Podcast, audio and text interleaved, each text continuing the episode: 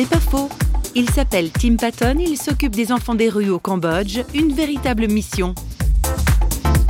Je ne connaissais pas le Cambodge, ou très peu, comme beaucoup de monde connaissent peu maintenant ce petit pays là-bas en Asie du Sud-Est.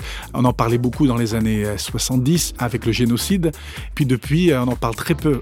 Alors quand j'ai appris qu'il y avait 20 000 enfants qui dormaient dans les rues de Phnom Penh, quand j'ai lu ces chiffres-là, j'ai dit mais qu'est-ce que je fais à rester dans mon confort à Amiens? J'ai dit si Dieu ouvre les portes, je fonce. Je ne sais pas quand est-ce que je reviendrai, mais euh, je veux donner les années que Dieu me donne pour apporter à ces enfants ce que moi j'ai eu et ce qu'ils n'ont toujours pas reçu. Et ce qui est intéressant, c'est quand on reste le long terme dans un pays, on voit vraiment l'évolution, on voit des enfants vraiment sortir du trou, ils trouvent un emploi, ils se marient, ils ont des enfants, et ça c'est magnifique.